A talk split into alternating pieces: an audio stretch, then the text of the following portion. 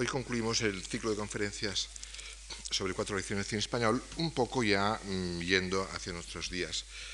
Les decía el último día que, de hecho, el cine postfranquista nace, de hecho, en, vida de Franco. En los últimos años de vida de Franco se inicia unos cambios que permiten decir con bastante rigor que el cine postfranquista empieza, de hecho, eh, al final del tardo franquismo.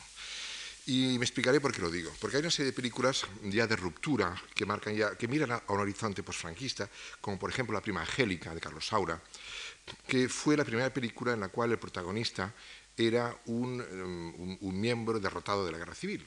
Es decir, el, chico, el, protagonista, protagonista, visto con simpatía por Saura, que interpretaba López Vázquez, era un republicano de familia, en fin, que había padecido eh, la guerra, la posguerra, de modo que esta mirada era una mirada nueva. Por añadidura, mm, la prima Angélica se convirtió en un casus belli, fue al, Festival de Cannes, fue premiada por el jurado, pero al estrenarse en España mm, provocó indignación y clamor por parte de los sectores de ultraderecha, porque había una escena en la cual Fernando Delgado, que interpretaba un falangista, aparecía con el brazo enyesado en esta postura, ¿no? el yeso es así, que era muy ridículo, en fin. Eh, ridículo y simbólico, ¿no? esta cosa fosilizada del, saludo en brazo en alto, de modo que incluso hubo incidentes, hubieron algunos cines fueron asaltados, hubieron eh, comandos de guerrilleros de Cristo Rey que asaltaron en Madrid una cabina y robaron la copia, en Barcelona, en el Cine Balmes, quemaron incluso la fachada, de modo que mm, eh, se evidenciaba la prima Angélica, película del año 73, 73, demostraba que estaban haciendo ya el cine postfranquista en vida de Franco. Fue tan grave el, el, de la prima Angélica que eh, Franco acabó cesando al ministro de Información de Turismo, que era Pío Camanillas, que era un hombre aperturista, por haber mm, sometido Franco a las presiones de la extrema derecha, cesó al ministro y, por cierto, dimitió por vez primera otro ministro de Hacienda, Barrea Dirimo, en solidaridad con, con el cese de de Pío Cabanillas. Otra película que también indica este horizonte postfranquista en vida de Franco fue El amor de Capitán Brando, de Jaime Armiñán. También el protagonista, el personaje positivo, el personaje simpático de la película, que interpretaba Fernán Gómez, era un exiliado de la República, de la Guerra Civil, que volvía y tenía una historia de amor eh, crepuscular y frustrada, y en fin, con Ana Belén. ¿eh? De modo que eh, los héroes eran nuevos, las caras eran nuevas, el mensaje era nuevo no solo en lo político, también en, los aspectos de las costumbres, de la moralidad. Por ejemplo, al final del franquismo, cuando en ese momento tan, tan complejo de contradicciones, que habían presiones para que el régimen fuese cambiando y presiones eh, en contracorriente, en, en, el año 75, el año que murió Franco, a principios de año, apareció un nuevo código de censura, un código de censura más liberal, o que pretendía aparentemente ser más liberal o más aperturista, para adecuarse y para contentar las necesidades de la industria, que había muchas protestas de la censura, la censura era blanco de todas las críticas. Y en ese nuevo código de censura, curiosamente, había una norma atípica en todo código de censura, y es que en vez de decir se prohíbe, decía se permite que es una cosa atípica en un código de censura. Y lo que se permitía en esa nueva norma, esa novedad de ese código del 75, es que decía, se permitirá el desnudo, fíjense ustedes, siempre que esté exigido por, la coherencia del guion, esté justificado y no incite en bajas pasiones. decía algo así el, texto del, artículo. ¿no? Fíjate que, que anomalía que en un código de censura, en vez de decir se prohíbe, que para eso está la censura, eh, había una que decía se permite, condicionadamente, siempre que esté justificado por, la, por el guion y no incite bajas pasiones, venía a decir algo así. Y efectivamente, en ese aspecto también, la película La trastienda de, Jorge Grau, del año 75, presentó Epifanía anatómica, el primer desnudo frontal íntegro de una actriz, que fue María José Cantudo, que fue muy celebrado, que aparecía reflejada en un espejo, se miraba al espejo y aparecía su su, parte, su, dorso, permítame la expresión, es decir, su trasero, su dorso, y en el espejo su frontal, ¿no? de modo que estaba completa la imagen del desnudo de ella. Bien, por consiguiente, que mm, había este forcejeo, esta, fin, este postfranquismo que nacía, nacía, empezaba a nacer en el, en tardo franquismo. Y es sobre todo dos películas que me parecen las más reveladoras de, todo lo que acabo de decir. Y es el tratamiento de la guerra civil en dos películas que se empiezan a rodar en vida de Franco y se concluyen con Franco ya muerto. Son dos películas clave. Por una parte, Jiménez Rico rueda el año 75 Retrato de familia, basándose en una novela de Libes, eh, y Jaime Camino, en, Cataluña, en Barcelona, rueda Las dos vacaciones del 36, también empieza a rodarla con Franco vivo y la termina con Franco muerto. De son dos películas realmente, dos películas puente, que empiezan con el dictador ya deteriorado pero vivo y acaban. Y las dos son muy interesantes porque las dos ofrecen nuevas miradas, nuevas versiones, nuevas interpretaciones de la guerra civil que hasta entonces están vetadas. La película Retrato de familia de Jiménez Rico transcurre en la zona franquista y desmitifica el tema del heroísmo, el tema de la épica. cuando las películas hacían películas de la guerra civil de banda franquista, era obligado a una impostación heroica, épica, en fin, maniquea, los bravos, los buenos, y en cambio es una versión pues matizada, en donde el, héroe muere, el padre tiene un ataque de rabia, en fin, es una versión antiheroica, da una, imagen antiheroica del bando vencedor. A senso contrario, la película que rueda camino en Barcelona, Las largas vacaciones del 36, mm, se muestra a la burguesía, pequeña burguesía republicana de Cataluña y también da una imagen también antiheroica y sobre todo infringe dos tabúes iconográficos fundamentales. Por una parte, aparece por vez primera en la película de Jaime Camino, que es en color, la bandera republicana en color, que nunca había aparecido la bandera republicana desde el 39 en el cine español, de la bandera republicana, tricolor, y aparece la imagen y la voz del presidente Lluís Companys, que fue fusilado por Franco el año 40, como ustedes saben.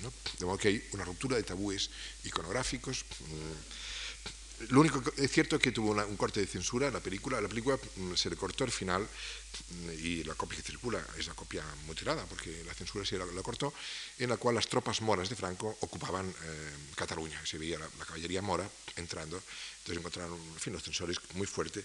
Negaron, por cierto, negaron que, los moros, mentira, mentira, la gente que tiene memoria histórica lo sabe, las tropas moras de Franco entraron en Cataluña.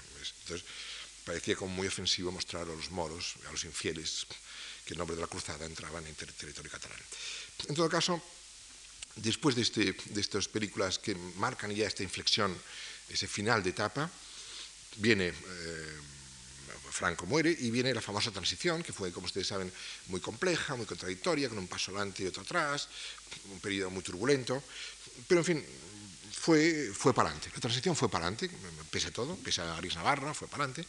Y en noviembre, en noviembre del 77, poco antes de la Constitución entrase en vigor, en noviembre del 77, digo, la censura fue abolida la censura de cine desaparece legalmente en un Real Decreto de noviembre del 77 en vísperas de la aprobación de la Constitución, que por parte, como ustedes saben, la Constitución, el artículo 20, prohíbe la censura. La censura en España es inconstitucional, ¿no?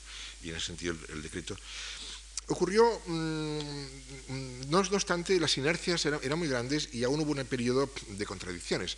Un ejemplo típico de esas, de esas inercias fue la película de Pilar Miró, El crimen de Cuenca. El crimen de Cuenca pasó a censura, eh, cuando se hizo, mejor dicho, no pasó censura porque fue posterior, fue el 79, pero una vez, una vez eh, la película se exhibió, se exhibió en Berlín, aplicando el Código de Justicia Militar, las autoridades militares procesaron a la directora y confiscaron la película alegando que contenía injurias a la Guardia Civil, que era un cuerpo armado.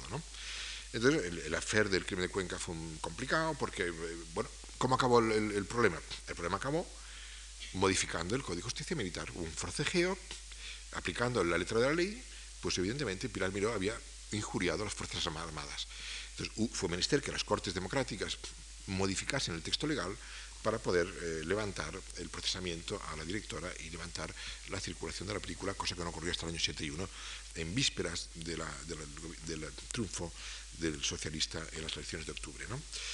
Pero esa, esa, caída de la censura tuvo un efecto también negativo, eh, porque todo las leyes complejas siempre, negativo para el cine español. ¿Por qué? Porque el desarme censor permitió la importación masiva de títulos extranjeros muy atractivos, muy golosos, títulos míticos como El gran dictador de Chaplin, como La Dolce Vita de Fellini, o el de Cameron de Pasolini, o El tu último tango en París de Bertolucci, películas que tenían un gran potencial atractivo para el público, que habían estado retenidas, prohibidas, y de pronto entraron en tromba, en el mercado español, una cantidad de obras maestras o no obras maestras de películas muy golosas para el mercado, haciendo una competencia durísima al cine autóctono, al cine español. De modo que tuvo su lado mm, bueno, la, obviamente, la, libertad de expresión siempre es buena por definición, pero desde el punto de vista comercial supuso un reto durísimo para el nuevo cine español que nacía sin, ya no amordazado, pero evidentemente con la competencia durísima de, de 30 años de cine internacional que entraba en tromba. Decía que, eh, naturalmente, eh, este desarme censor se tradujo en la, ampliación de la diversificación de géneros. Por ejemplo, la comedia libertina, las películas S. Se creó una categoría especial de películas que nunca supimos si la S quería decir sexo o sensibilidad, porque no estaba muy claro. Películas que pueden herir su sensibilidad, que tienen una S, ¿no? nunca se supo si la S era de sexo o de sensibilidad, pero para caso es lo mismo. Las películas S que eran unos subproductos, películas muy baratas, con desnudos abundantes, fin, ese, porno, no porno duro, porno soft. Sabes que el porno se divide en dos, provincias, el porno duro y el porno, porno blando. en fin, películas de porno blando.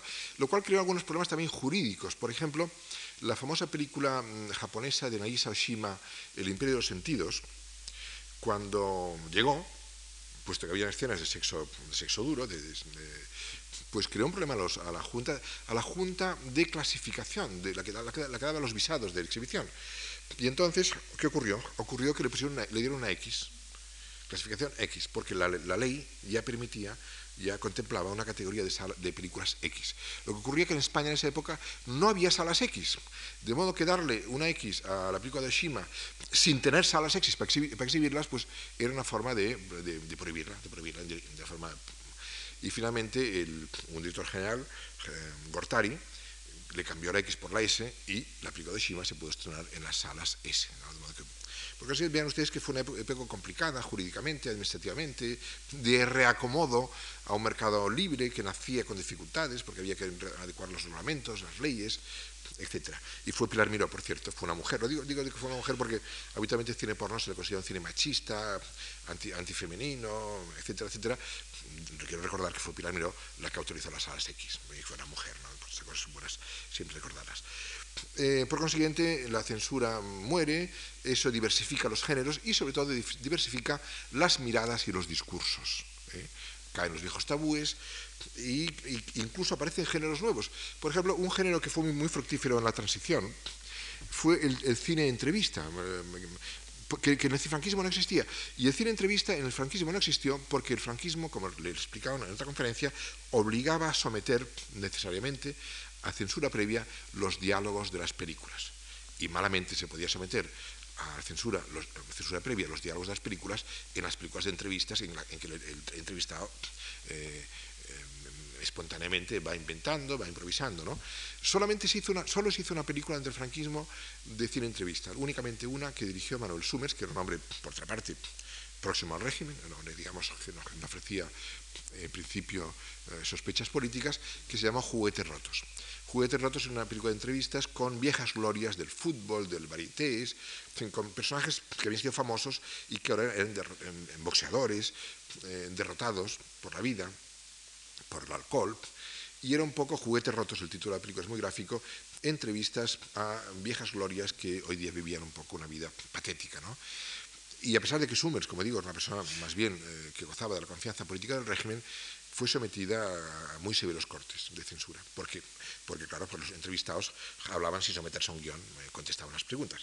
Pues, pues, bien, este género de cine entrevista, que tiene tanta, tanto potencial eh, documental y, y, veraz, mm, apareció, por ejemplo, en una excelente crónica de, los, de la guerra civil, de ambos bandos de la guerra civil, que rodó Jaime Camino en el año 77 con el título La vieja memoria, que es una película muy larga, de tres horas, en la cual se entrevistan a protagonistas de la guerra civil de ambos bandos. Eh, sale Pasionaria, eh, sale Federica Monseño, la líder anarquista, sale Fernández Cuesta por la franquista, sale Villayonga, en fin, salen los testimonios, sale Lister, que explican eh, sus vivencias, sus opiniones, sus puntos de vista de la guerra en un fresco de gran amplitud que ganó varios premios internacionales. Pero también, por ejemplo, una película emblemática de este periodo, que es El desencanto de Jaime Chavarri, es una película de entrevista, ¿eh? sin guion previo, en donde los miembros de la familia del poeta Leopoldo Panero van explicando pues su frustración y sus problemas y sus crisis existenciales y película y muy importante porque esa película dio el nombre a todo un fenómeno de la, de la transición, el desencanto. A este respecto es muy interesante, la transición fue un periodo que se explica con palabras clave. Ustedes, habrá muchos jóvenes que no recordarán, pero hay, un capital semántico de la transición formado por la palabra eh, ruptura, eh, ruptura, ruptura pactada, movida, eh, desencanto, el, destape. Hay una serie de palabras clave, un capital semántico que realmente ayuda a explicar un poco lo que fue la transición. Y el desencanto es una palabra que viene justamente de la película de Jaime Chavarri. Otra película de entrevista fue El asesino de Pedralbes, de Gonzalo Herralde, que entrevistó a un condenado a muerte, un asesino que había, un asesino que había había cometido a una familia en Barcelona, eh, Cerveto. Bien, por consiguiente, ese género que era impracticable en el franquismo porque se requería un guion previo, una censura previa de, los diálogos, pues floreció en estos años. ¿no? Y sobre todo, y sobre todo, al lado de la comedia libertina, etcétera, floreció sobre todo una recuperación de la memoria histórica, que eso es lo más importante para mí de ese nuevo cine, una recuperación de la memoria histórica, de la guerra civil y del franquismo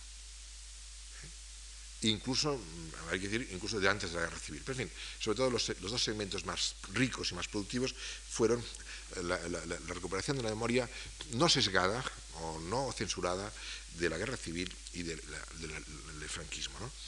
Es interesante que en el caso de la guerra civil, la mayor parte de directores que la abordaron eran gente relativamente joven que no habían vivido la guerra civil. Por ejemplo, el más viejo o el menos joven de todos los nombres mm, que aparecen en esta nómina es Jaime Camino, que nació el 36. Por consiguiente, Jaime no tiene memoria histórica, de la, memoria personal de la guerra civil, tiene memoria histórica por lo que ha leído, por lo que ha escuchado en su familia, pero ningún director, ni Alfonso Hungría, que hizo soldados, ni, ni Gutiérrez Aragón, tenía memoria personal. Y eso explica por qué muchas de estas películas estaban basadas en textos literarios de autores exiliados que, exiliados o no exiliados, que sí habían vivido la guerra civil y habían escrito de una forma testimonial sobre ella. Por ejemplo, cuando Alfonso Murillo hace Soldados, toma una novela de Max Au, exiliado en México.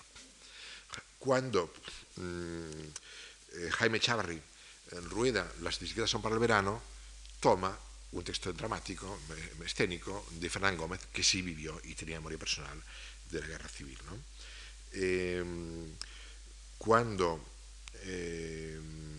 Betriu hace, que tampoco había nacido en la posguerra, Requiem por un capuchino español, está tomando un texto de Sender que sí vivió la guerra. Por consiguiente, hay como un traspaso generacional de la memoria de los viejos republicanos que los jóvenes directores que no han conocido este periodo ponen en escena en la pantalla. Parece que es un dato interesante. Hay una película en ese aspecto clave en el ciclo de guerra civil, es un ciclo bastante denso bastante denso. Yo tengo publicado un libro, si alguien le interesa el tema monográficamente, en la filmoteca que se llama La Guerra de España en la pantalla y me ocupo de estas películas de una forma eh, pormenorizada. Hay una película clave que es La vaquilla de Berlanga. La vaquilla es una película del año 84. Berlanga me contó que el proyecto de La vaquilla, que es una película que no toma partido, es la primera película en donde la guerra civil es presentada como farsa, como sátira, como sátira lo cual incomodó a algunos críticos porque la guerra civil hasta entonces era un episodio dramático que se mostraba en la pantalla con tintes dramáticos. Pero eh, eh, Berlanga, el año 84, decide abordarla con un registro satírico y haciendo broma de ambos bandos. Es decir, que no toma partido, no, es ni, ni, ni, por republicana ni por franquista. Se burla un poco de todo el mundo. ¿no? Cosa que también la crítica a veces se molestó y le pareció que era poco ético y que no, se podía homologar ambos bandos. Esto es interesante porque en respecto a la guerra mundial, cuando uno repasa la filmografía de la guerra mundial, se da cuenta que a partir del año 48 o 50 ya aparecieron en Francia, en Italia y en Estados Unidos películas sobre la guerra mundial con una mirada satírica, desmitificadora, antiheroica. En cambio, en el cine español esto no ocurrió hasta el año 84, hasta casi 50 años de acabada la guerra. Esto me parece un dato muy relevante. Hasta casi medio siglo después de acabada la guerra, no aparece un cineasta que es capaz de hacer una película desmitificadora y aideológica, si es que se puede llamar, o apartidista de la guerra civil, que fue La Vaquilla. Y La Vaquilla, curiosamente, fue la película más taquillera de la época lo cual revela efectivamente, en ese momento, en el año 74, la mayor parte del pueblo español ya no había vivido la guerra civil. Eh, de, punto de vista demográfico, en el año 84, la gran mayoría del pueblo español no había vivido la guerra civil. Y esto explica efectivamente esa sintonía con esa versión desmitificadora, aideológica, satírica, desacralizadora del gran drama de la guerra civil. lo que, lo que en Europa se produjo a los 10 años de acabada la guerra, aquí hubo que esperar medio siglo para que se produjese. ¿no? Bien, por consiguiente, mm, hay todo un ciclo de películas que tratan, como digo, hay, Carmela de Carlos Saura, que tuvo em, premios, y, eh, El año de las luces de Trueba, ya es la posguerra, años 40. ¿no? hay toda una, serie de películas que em, buscan recuperar esa memoria histórica que hasta, hasta, ese momento estaba manipulada, sesgada, censurada, y eh, aunque de todas formas, mm, decía un crítico con alguna razón, que aunque, aunque son películas evidentemente hechas con una cierta objetividad y donde ya, no hay ya no hay tomas partidistas eh, radicales, un poco el mensaje dominante, el mensaje dominante de estas películas, cuando uno repasa una por una, como yo he hecho en mi libro, uno acaba descubriendo que el mensaje final es un, mensaje un poco centrista, en donde se viene a decir, y simplifica un poco, todos perdimos la guerra. La guerra fue un drama nacional, fue una tragedia y todos perdimos. ¿eh? No hubo vencedores, no hubo vencidos. Es un poco mentira, porque hubo vencidos que, murieron, los que murieron en primer lugar, pero luego los que fueron a México, los que fueron a Francia, los que fueron a la Unión Soviética, de modo que el mensaje era un poco, la guerra fue una calamidad y todos la perdimos. Ese es un poco el mensaje de la guerra civil vista después de la muerte del dictador. Y sobre todo se planteó un problema y era mm, hincarle el diente a la propia figura de Franco. Y eso les puedo hablar con cierta conocimiento de causa porque yo he sido guionista de dos películas mm, con Franco de protagonista. La primera de ellas fue Dragón Rapide. Dragón Rapide fue una película del año 86, justamente aniversario del final de la guerra, perdón, del, estallido de la guerra civil, del 36, y eh, Jaime Camino, que fue su director, me llamó y eh, escribimos el guion de Dragón Rapide. Dragón Rapide narra los 15 días de conspiración que preceden a, la sublevación militar del 18 de julio como Mola en Pamplona prepara la, insurrección, como Franco en Canarias está en expectativa, en fin, es un poco un mosaico, ¿eh? un mosaico de eh, los preparativos de la conspiración que está y la película concluye justamente cuando estalla la guerra civil, como ocurre en Melilla, en, el, en Llano Amarillo, cuando se produce en África la sublevación militar. La película, si ustedes la han visto, la interpretó Juan Diego, y eh, nos encontramos con un problema muy interesante que les, le quiero contar porque me parece que es muy revelador de lo que nos pasó. Eh, bueno, al principio sabíamos que queríamos contar esa historia de, la sublevación militar de Franco, pero no sabíamos cómo abordar a Franco como personaje. Franco para nosotros era un poco, era un poco el padre tirano, el padre detestado, el padre odiado, y nunca, y estábamos considerando que se le viese de lejos, en plano general, distante, de espaldas, fuera de cuadro, de modo que no, sabíamos cómo, cómo, presentar a Franco como ser humano, para decirlo brevemente. Franco, Franco era un poco una ausencia, una sombra que pasaba, ¿eh? una voz que se oía, hasta que un buen día se nos desbloqueó. Después de trabajar mucho se desbloqueó y decimos, no, no, Franco es un personaje y ha de parecer en plano medio, en primer plano, y ha de hablar y ha de ser un personaje más de la película. Bueno, más, el más importante, ¿no? Y efectivamente, entonces indagamos bastante acerca de la vida privada de Franco. El asesor de esta película histórica fue eh, Ian Gibson, un, inglés que vive, un inglés nacionalizado español, que, es experto en, la guerra civil y en, y en, la República, y nos buscó mucha documentación, incluso privada. Incluso nos llevamos a plantear el tema de la vida, perdón ustedes, el tema, la vida sexual de Franco. Es decir, Franco ya el 36 seguía mm, teniendo vida conyugal con doña Carmen, hoy había terminado su vida conyugal. Nos parecía importante indagar estas cuestiones. Entonces averiguamos que Franco, en, en su capitanía general, en, en las islas, dormía en cama de matrimonio. Cama de matrimonio porque era el mobiliario militar de la institución, no porque, no porque lo hubiese comprado la cama de matrimonio. El, ejército tenía una cama de matrimonio que usaba el matrimonio franco. Pero indagando, indagando con la ayuda de Gibson, llegamos a inferir que efectivamente eh, para esa fecha, y no les voy a contar los pormenores, sería muy largo, la vida conyugal de Franco había terminado ya. Habían, habían fabricado ya la niña, Carmencita existía, y era una niña que corría por ahí, Franco tenía sublimado su, su líbido probablemente en tareas más importantes o, que él creía más importantes o más, más trascendentes, más trascendentes, las trascendentes. Y eh, entonces escribimos la escena que van a ver ustedes a continuación en vídeo, que es una escena inventada, aunque la película está hecha con gran rigor histórico, porque todo está documentado, claro está, los episodios íntimos de Franco están inventados, obviamente, ¿no? Y entonces eh, les voy a pasar un fragmento que corresponde a una escena de alcoba, de dormitorio, que escribimos, en donde hay un diálogo entre eh, Carmen Polo y el general Franco, eh, en vísperas de la sublevación, en donde hay las dudas sobre si eh, apuntarse, no apuntarse, esto va a ir bien, esto va a ir mal, qué pasa si va a ir mal. Por cierto, mm, también inferimos, después de muchas investigaciones, que Carmen Polo, la esposa, tuvo un papel muy relevante como instigadora. Es decir, que no olviden ustedes que ella era de una clase social superior a Franco. Había una simetría social. Carmen Polo era de una familia burguesa hasta el punto que eh, al principio se opuso la familia que, se casase con un militar, porque el militar era poca cosa para ellos. ¿no?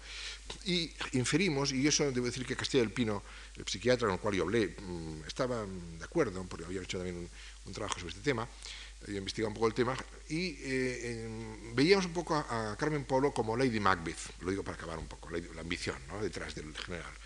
Incluso en una de las versiones del guion, llegamos a poner frases literales sacadas del texto de, Macbeth de Shakespeare en boca de, Carmen Polo.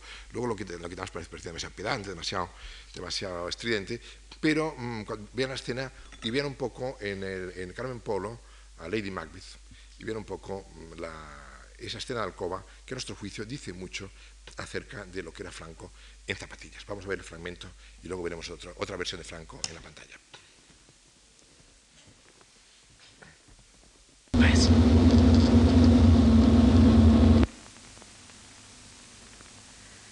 Paco, ¿y del avión qué se sabe? ¿Cómo? No hay noticias. Hace días que no me cuentas nada. Como siempre, seré la última en enterarme. No irás a sublevarte con toda esa pandilla contra el gobierno.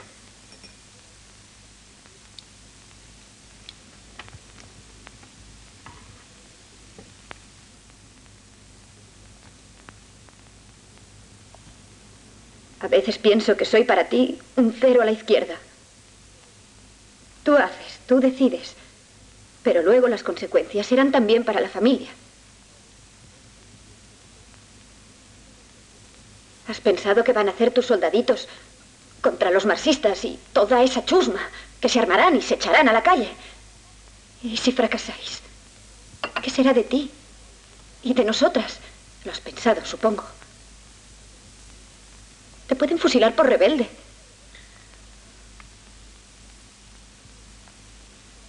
Ay, Dios mío. ¿Y nosotras? ¿Qué va a ser de nosotras?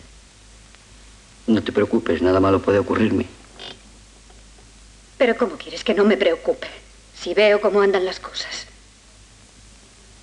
Pues lo imagino, porque tú no me cuentas nada.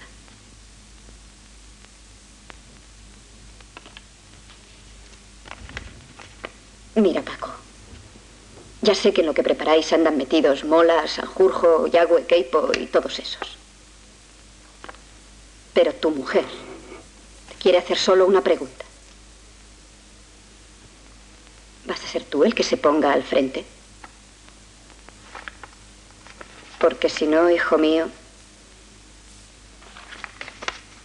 Fíjate cómo le salió a Sanjurjo en el 32. Vamos condenado a muerte. Y que no lo mataron porque Dios no quiso. Le indultó el gobierno. Bueno, para el caso. Ahí está, exiliado. He hecho un cualquiera. Él será el jefe. No te digo.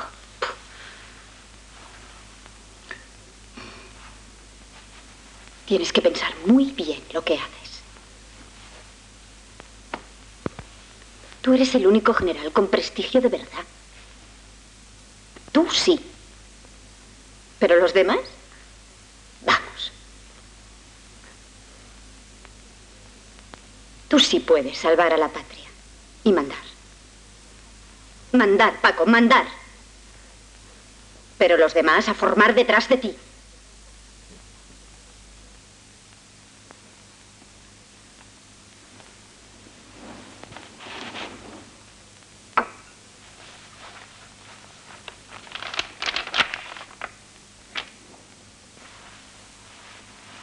¿Y si todo sale mal? No quiero que me cuentes cómo va a ser, pero si sale mal...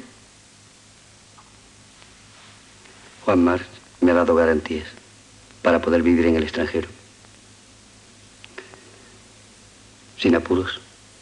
¿Ah, sí? ¿Dónde? En Londres, probablemente.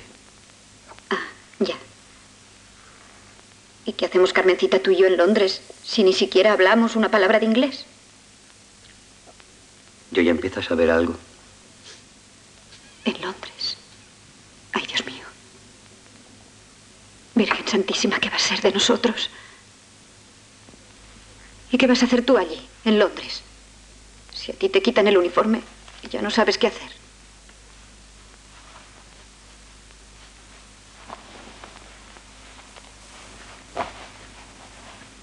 ¿Traeréis al rey?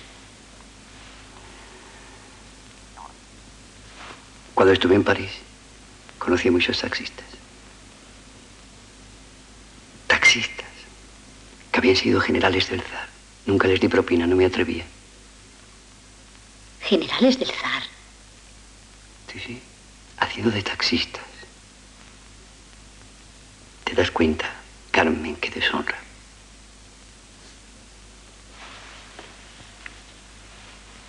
Buenas noches. Buenas noches. Ese es el franco íntimo que inventamos para la película. A raíz del éxito de esta... Digo, esto, este, este lo enseño porque fue un poco matar al padre, fue un poco romper un tabú icónico, un tabú psicológico. Esa losa del padre detestado finalmente fue exorcizada en esta película. A raíz del éxito, la película tuvo un éxito muy grande, me llamó Mercero y escribimos una comedia que tal vez ustedes han visto porque se ha dado mucho por televisión, Espérame en el cielo, que también yo soy guionista de ella, que es una historia fantasiosa, evidentemente, acerca Pasa, Paquito. Vamos, pasa, no te quedes ahí como un paso. Eh, es el trozo que veremos ahora. Eh, en la cual, eh, Espera en el cielo es el, la historia de Franco y su doble. Es una historia fantástica. En, en, su época se dijo que tal vez Franco tenía un doble. En fin, pero mmm, hay una tercera película, que veremos ahora un fragmento, en donde Franco se escenifica. Y así como en Dragón Rapides aspirábamos a hacer una crónica realista o más o menos auténtica o fiable de lo que fue la sublevación militar, en Madregilda de Reiro, que veremos a continuación un fragmento, ya es una visión puramente esperpéntica, un poco surrealista, incluso si me apuran, y vamos a ver a continuación una secuencia de otro Franco, interpretado por Juan Echanove, el otro era Juan Diego, este es Juan Echanove, un Franco francamente esperpéntico, que dialoga con su padre, con su padre muerto. De modo que verán ustedes a, Fernando Rey haciendo de padre de Franco, que como ustedes saben, el padre, el padre Franco era un personaje un tanto bohemio y borrachín, etc. Y mm, el diálogo padre-hijo, que mm, a mi juicio es una de las mejores escenas de esta esperpéntica visión de Franco, que es Madre Gilda, de Paco Reguero, película del año 93. Adelante. Pasa, Paquito. Vamos, pasa, no te quedes ahí como un pasmarote. Siéntate un ratito aquí conmigo. Últimamente estoy un poco flojo. Y me pongo sentimental por cualquier cosa. Apenas puedo moverme. Y tú hace tiempo que no vienes a visitarme. ¿Pero qué haces ahí de pie? Siéntate.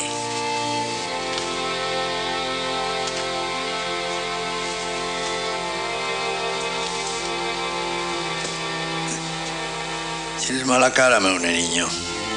Enséñame la lengua. ¿Ves? Tienes el estómago sucio. ¿Y qué eres ahora? Caudillo. Caudillo. No conozco ese cargo. Es un cargo nuevo. Ah, ya. Me acuerdo. Tú eres el que hablabas en la radio el otro día. Hablas mucho y decías cosas muy graciosas. Sí. Era yo padre. Pero yo no te las he enseñado. Las aprendiste de tu madre. No quiero que usted me hable de mi madre. ¿Usted? No. Te porté mal con ella, lo reconozco. ¿Dice usted que se portó mal? ¿Mal? Bueno, Paquito, no me mires así. Porté peor que mal. ¿Y ese uniforme? Qué caudillo ni qué coñas. Tú vas vestido de alférez de navío. ¿Pero cómo te atreves a ponerte ese uniforme? Tú nunca ingresaste en la armada. Quítate ese uniforme inmediatamente. Si te veo un almirante por la calle vestido así, se te cae el poco pelo que te queda. Yo soy el único en toda España que tiene derecho a llevarlo. No es ilegal que me lo ponga. Es la ley. ¿Quién ha hecho la ley? Yo, ¿Y quién eres tú para hacer una ley? Caudillo. Y dale, Molinos. ¿Qué coñas es esa de caudillo? Jefe del Estado. No me jodas. que te han hecho manda más. Pero qué jodido, crío. ¿Quién me lo iba a decir? y lo saben en Ferrol. Vaya que sí lo saben. ¿Y qué dicen? Ni mu. Qué truán eres. Y estoy en todos los sellos, y en todas las pesetas, y en todos los duros, y en todos los cuadernos de las escuelas. Y si yo digo que le levanten a usted una estatua, pues van y se la levantan. ¿Y cómo has llegado a mandar tanto? Gané una guerra. ¿Qué guerra? Una que hice. Sabes, me alegro de ser viejo. Me temo que una España gobernada por ti va a ser muy aburrida. Alcánzame el bote del niño, que tengo un vaído. Padre, no le conviene la leche condensada. Tiene mucho azúcar. El azúcar la levanta, Paquito. Si no se te levanta, no existes. ¿Tú existes, Paquito? No, padre. Yo estoy muerto. Como usted. Caramba, qué contrariedad. ¿Y cómo te has muerto? ¿Tú solito? No, ¿qué va? Me han matado. ¿Cuándo? Ahora mismito, ahí abajo. Cuenta, ¿cómo ha sido? Como son estas cosas, de la manera más tonta. Mi ordenanza, el pobrecillo, que me ha pegado un tiro. ¿Y por qué lo ha hecho, el alma cándida? Yo creo que ni él mismo lo sabe. Supone que yo di la orden en la guerra esa que gané, de que una compañía que iba a entrar en fuego violara a su mujer para levantar la moral a la tropa. ¿Y tú diste esa orden indigna? Yo no di esa orden, se lo juro. ¿No me mientes, cerillita? Nunca le he mentido, padre. La dio un incompetente de mi Estado Mayor y tuve que asumirla como propia. En fin, lo siento, hijo. Siempre he dicho que la guerra es un mal negocio. ¿Quieres chupar un poco del bote? No, que luego me da sed y se me traba la lengua. Tengo que decir el discurso de fin de año. ¿Y cómo vas a decir un discurso si estás muerto? Nunca se sabe. Ya me las arreglaré. ¿Cómo? Cosas que pasan.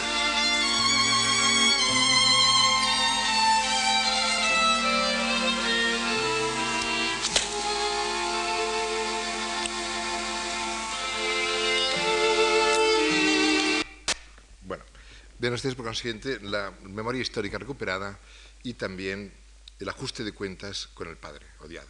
El ajuste de cuentas en la crónica, en la farsa, en el esperpento.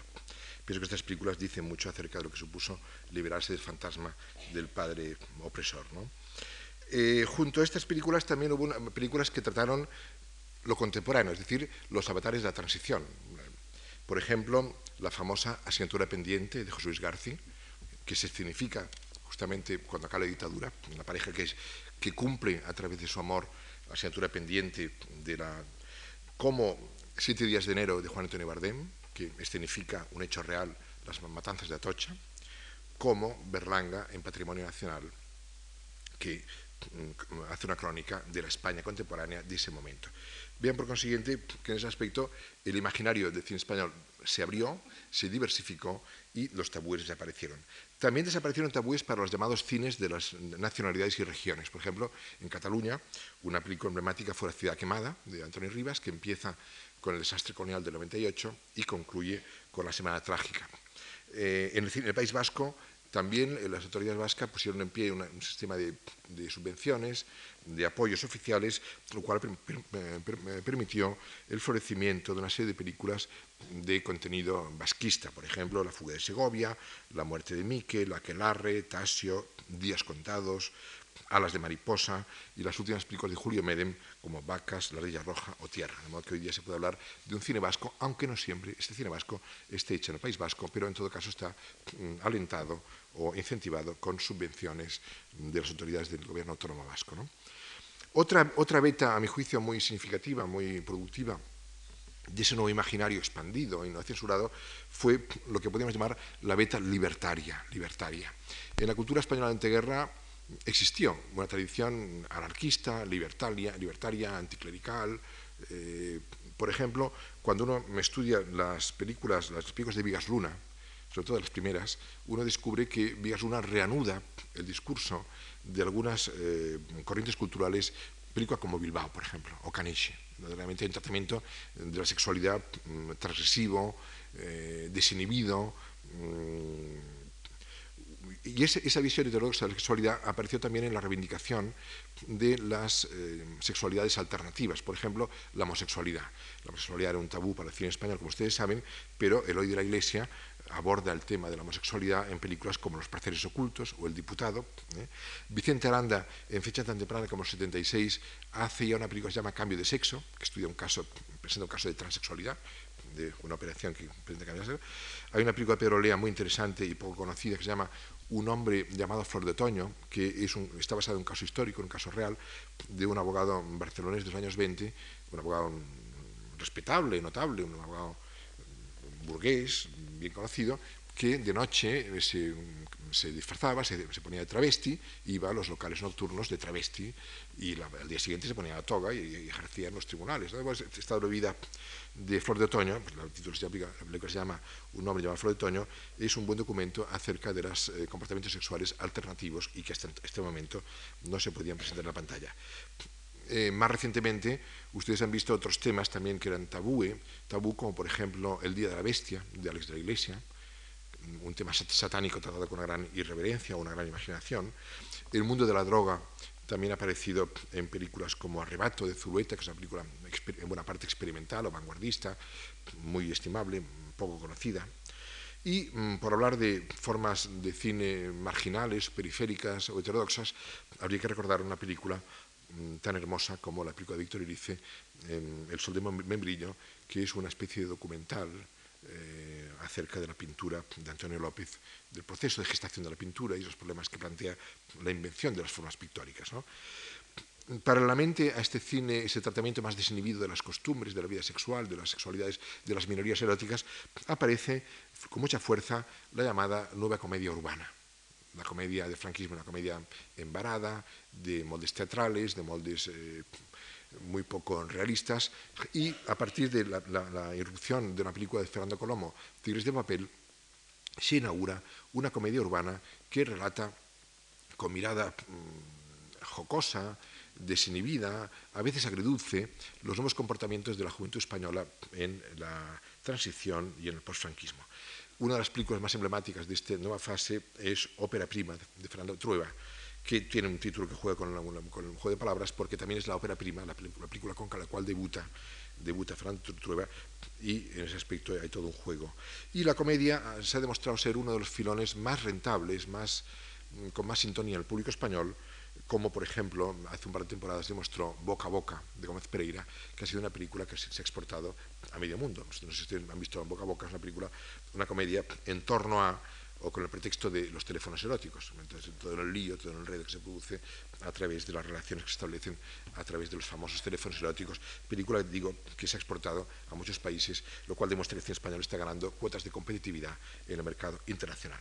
Naturalmente, la figura estelar la figura culminante de, esas comedias, de ese ciclo de comedia urbana, lo ha representado nuestro querido manchego, Pedro Almodóvar.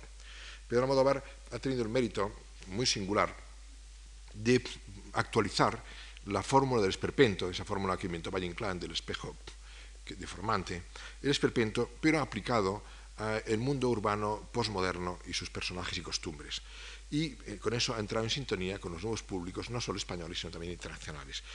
Hay que recordar que Pedro Almodóvar empieza su carrera, eh, antes de hacer cine, en una cultura, una subcultura, más que cultura, subcultura mm, ligada al underground, ligada a los cómics eh, underground, ligada al mundo del rock, a la fotonovela, a unas formas subculturales del mundo urbano que mm, crean un, un, caldo, un humus, del cual se va formando la personalidad de Pedro.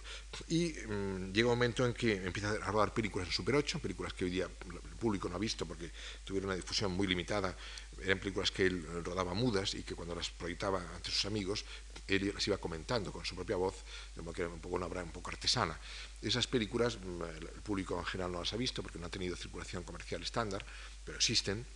Y eh, de hecho, la primera película que el público recuerda de Almodóvar, porque es una película que aún pertenece a esa etapa artesanal, pero que salta ya a las pantallas, es Pepi Lucio Bom y otras chicas del montón, que es un poco la película que mm, da permite que Almodóvar pase de ese cine clandestino, marginal o periférico al cine ya comercial. ¿no?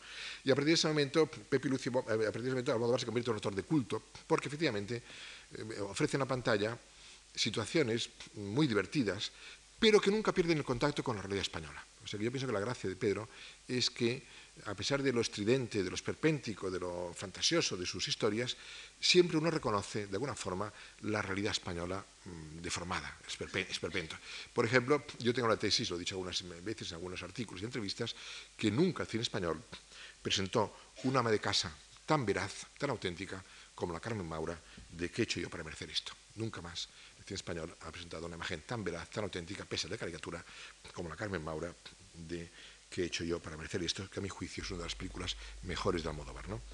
El caso es que la obra de Almodóvar adquiere proyección internacional a partir del 87, cuando rueda Mujeres al borde del ataque de nervios, que es la película que se exporta a todo el mundo hasta ese momento Pedro Almodóvar era un autor únicamente español, a partir de Mujeres se convierte en una figura estelar del cine internacional.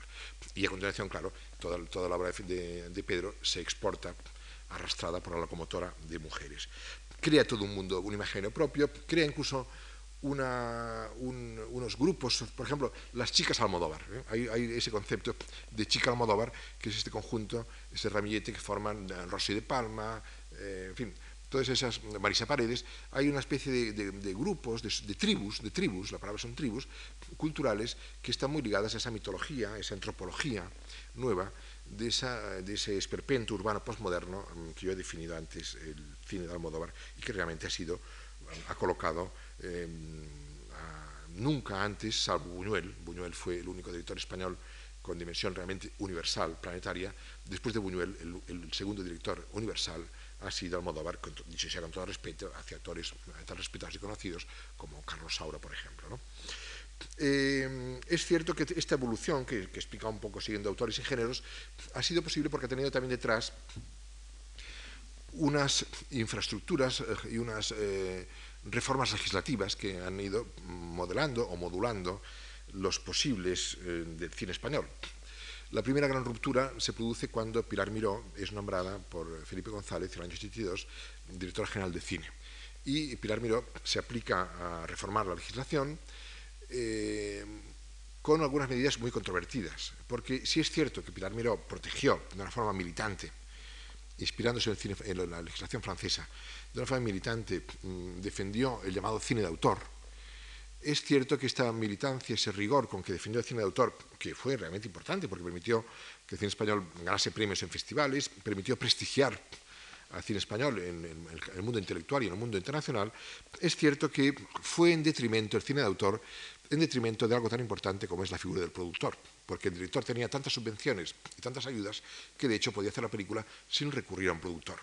Y eso fue malsano esa, esa, muerte del productor en el cine español fue malsano porque le, le, despojó de una pieza clave en el funcionamiento de la industria y de los, mecanismos eh, comerciales del cine. ¿no?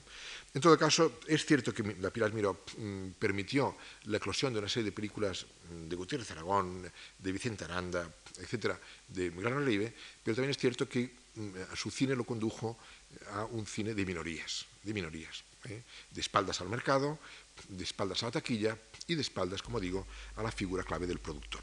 Eso fue muy, luego fue muy criticado, el caso es que eh, Pilar Miró, Miró um, cayó y cuando llegó Jorge Semprún al Ministerio de Cultura en el año 88, deshizo toda esa, política y se pasó al extremo contrario. ¿eh? Eh, se pasó al cine de productor.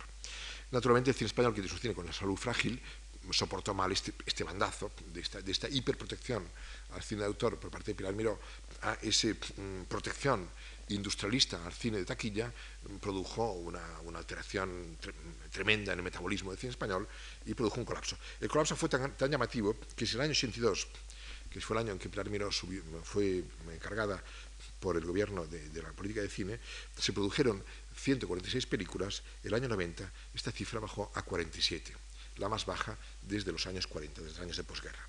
Efectivamente hubo un, bache extraordinario.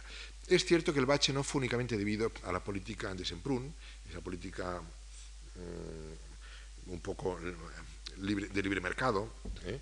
sino que también hubo unos factores importantes que la explican. Por ejemplo, la irrupción de las televisiones privadas.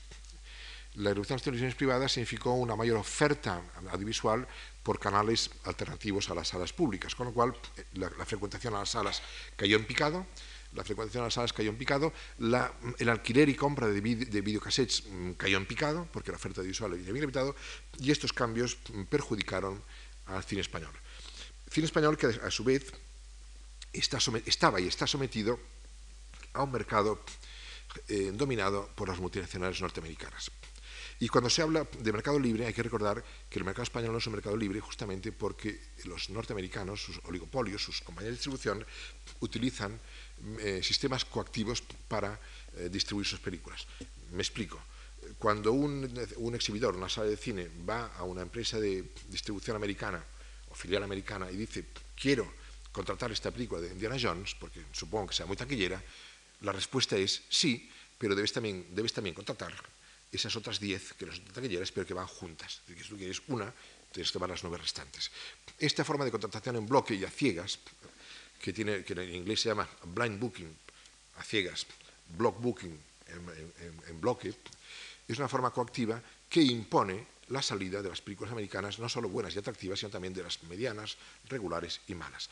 Y ese es el mercado español en el cual vivimos y justamente yo pienso que la, política audiovisual española debiera ser en ese aspecto mm, más en sintonía con la francesa para intentar defender la identidad cultural eh, española y europea frente al reto masivo y hegemónico y dominante de la oferta audiovisual norteamericana en las pantallas grandes y las pequeñas, en las de los cines y los televisores.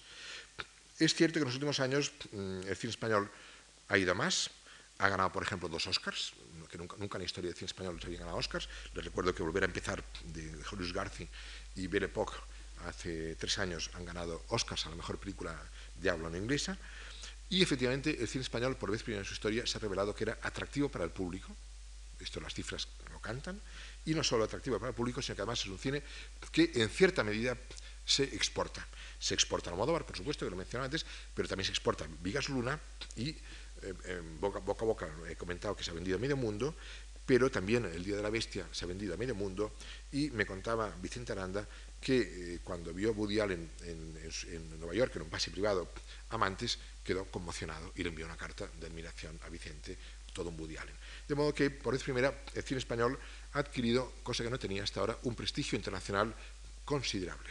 Me decía una colega norteamericana, Marcia Kinder, que es una historiadora de cine americano que enseña en la Universidad de, California, que en este momento en las élites, entiéndase, en las élites eh, intelectuales norteamericanas, las tres cinematografías que interesan más a esas élites americanas son el cine español, el chino y el mexicano. Son tres cinematografías que en los últimos años se han demostrado una gran emergencia y un gran eh, prestigio. Mm, no solamente mm, esto, y esto se ha, traducido efectivamente en datos concretos.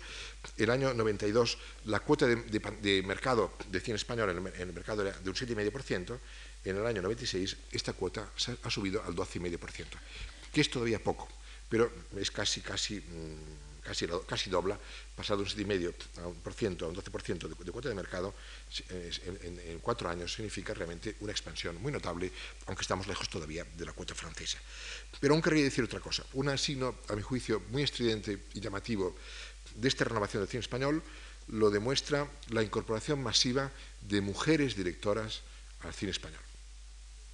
Hasta hace poco las mujeres directoras eran una rareza atípica, extraña, Recordábamos todos que Ana Mariscal dirigió algunas películas en los años 50, recordábamos todos que Pilar Miró había dirigido algunas películas, pero en los últimos mm, dos o tres años han saltado a la palestra, permítame que les cite, eh, Chus Gutiérrez, Isabel Cochet, Iciar Bolaín con Hola, estás sola, Azucena Rodríguez con Entre Rojas, eh, Marta Argarona, Rosa Vergés, Mireia Ross. Es decir, que hay una docena de directoras que en dos años han saltado a la palestra y eso es un fenómeno que a mi juicio está en sintonía con un fenómeno social muy notable, que más que tener ojos en la cara para verlo, que es la emergencia de la mujer en España en la vida social y profesional y laboral. Yo soy catedrático, hace cinco años tenía más chicos que chicas en mi clase, desde hace dos o tres años tengo mm, bastantes más chicas que chicos. Hay realmente una revolución en el sentido que está cambiando eh, y esa emergencia de la mujer en la vida social es verdaderamente, a mi juicio, espectacular. Por consiguiente, el cine español, por vez primera, tiene un prestigio internacional, un atractivo popular, pero sin embargo goza de mala, salud. Y goza de mala salud económica porque, como he dicho antes, el mercado está hegemonizado por las compañías multinacionales norteamericanas en las pantallas grandes y en las pequeñas.